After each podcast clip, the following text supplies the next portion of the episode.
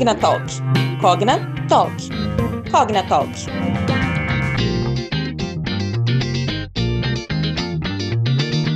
Olá, pessoal, tudo bem? Aqui quem fala é a Julie Baptista e está começando mais um episódio do nosso Cognatalk.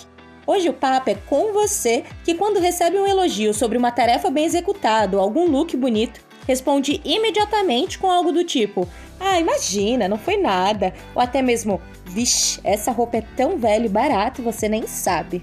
A modéstia, nesse caso, não é um defeito, tá, pessoal? Mas se você realmente acredita que todos os seus resultados não significam nada e pensa sempre que alguém poderia ter feito melhor do que você, este pode ser um indício de síndrome do impostor.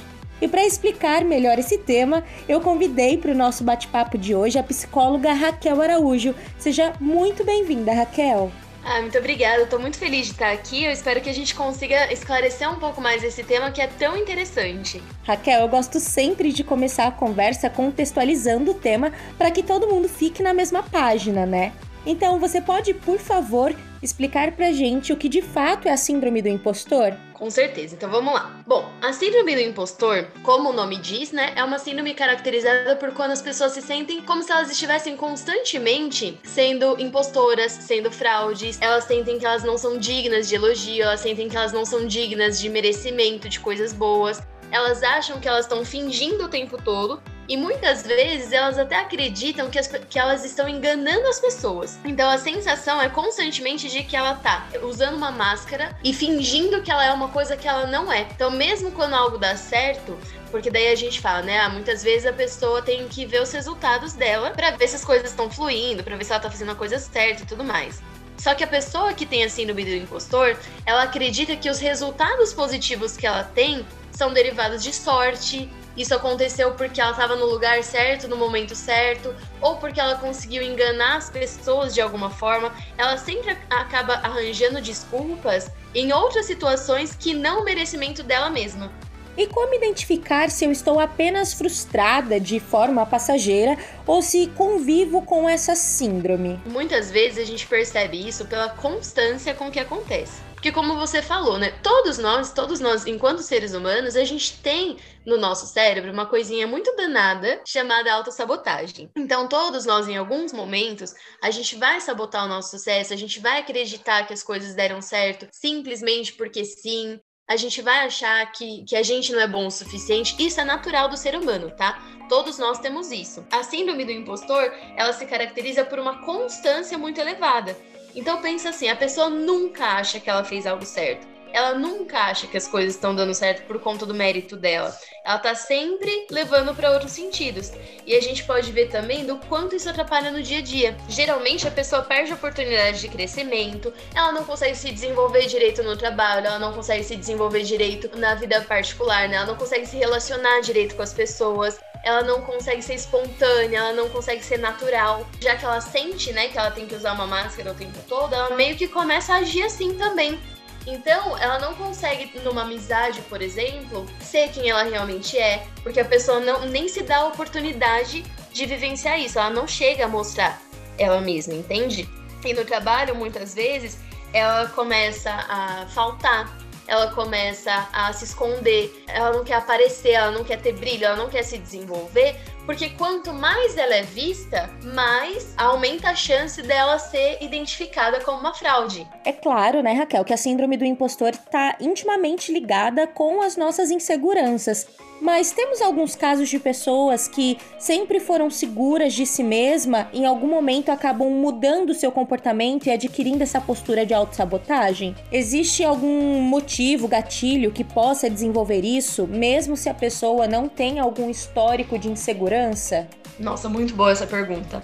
Bom, geralmente acontece de a, a, pessoa que tem a síndrome do impostor muito forte, ela já viveu desde nova com uma autocobrança muito grande. Então vamos imaginar assim, crianças que foram muito cobradas pelos pais têm uma chance de desenvolver uma síndrome do impostor. Depende muito da situação, tá? Eu tô falando assim, bem no geralzão mesmo. Então muitas vezes a pessoa já constituiu a vida com padrões de pensamento e com cobranças próprias que levam ela para essa síndrome. Porém, pode acontecer sim, né? Como você falou, tem pessoas que sempre foram mais seguras e de repente algum gatilho fez com que ela se tornasse um pouco mais insegura, um pouco mais abalada com, com relação a ela mesma. Isso pode acontecer em ambientes de trabalho muito competitivos ou ambientes de convívio social extremamente competitivo também. Não é tão comum dela desenvolver isso com, com só um gatilho, tá? Então, geralmente a pessoa já tem uma carga. E uma vez identificada a síndrome do impostor, né? É possível acabar com ela? Quais seriam os principais passos para conseguir se libertar desse tipo de comportamento? Como isso é um, um, padrão de pensamento, ela não, não pode ser extinguida, entende? Ela não tem, não tem um fim. O que acontece é um controle maior. Então a gente pode desenvolver estratégias para estar com uma blindagem emocional mais forte e se abalar um pouco menos, e a gente pode trabalhar o controle daqueles pensamentos. Que eu vou fazer com eles? Na terapia, por exemplo, a gente faz uma ressignificação cognitiva, ou seja, a gente pega aquela forma de pensar a gente vai entendendo os padrões e a gente vai modificando aqueles padrões. Algumas dicas para quem está escutando isso aqui, de repente se identificou, além de fazer terapia. É, o primeiro passo é tem que olhar para isso, tem que entender essa síndrome. Não adianta, muitas vezes a gente tem sentimentos negativos, a gente tem umas emoções mais, é, mais fortes, assim, negativamente, e a gente quer enfiar embaixo do tapete e fingir que não tá ali. Então não adianta se eu ficar escondendo de mim mesma que eu tenho alguma coisa negativa, eu não consigo trabalhar em cima daquilo. Então, o ponto é: primeiro passo, olhar para isso, reconhecer, é falar a respeito. É, a maior parte das pessoas que tem a síndrome do impostor, ela inclusive não consegue trabalhar essa crença, não consegue trabalhar a síndrome, porque ela tá guardando para si mesma, achando que só ela vive aquilo. E tem várias pessoas vivendo a mesma emoção e tá todo mundo enclausurado, todo mundo sentindo isso de uma forma solitária. Então o ponto é conversar a respeito. É, outro ponto é aceitar elogios.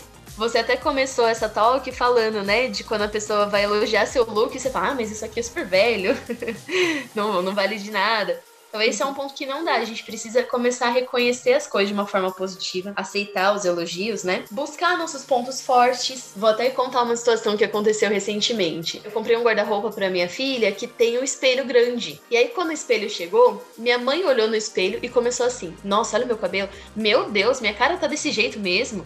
Nossa, que eu tô cheia de ruga. Nossa, que olha só meu batom.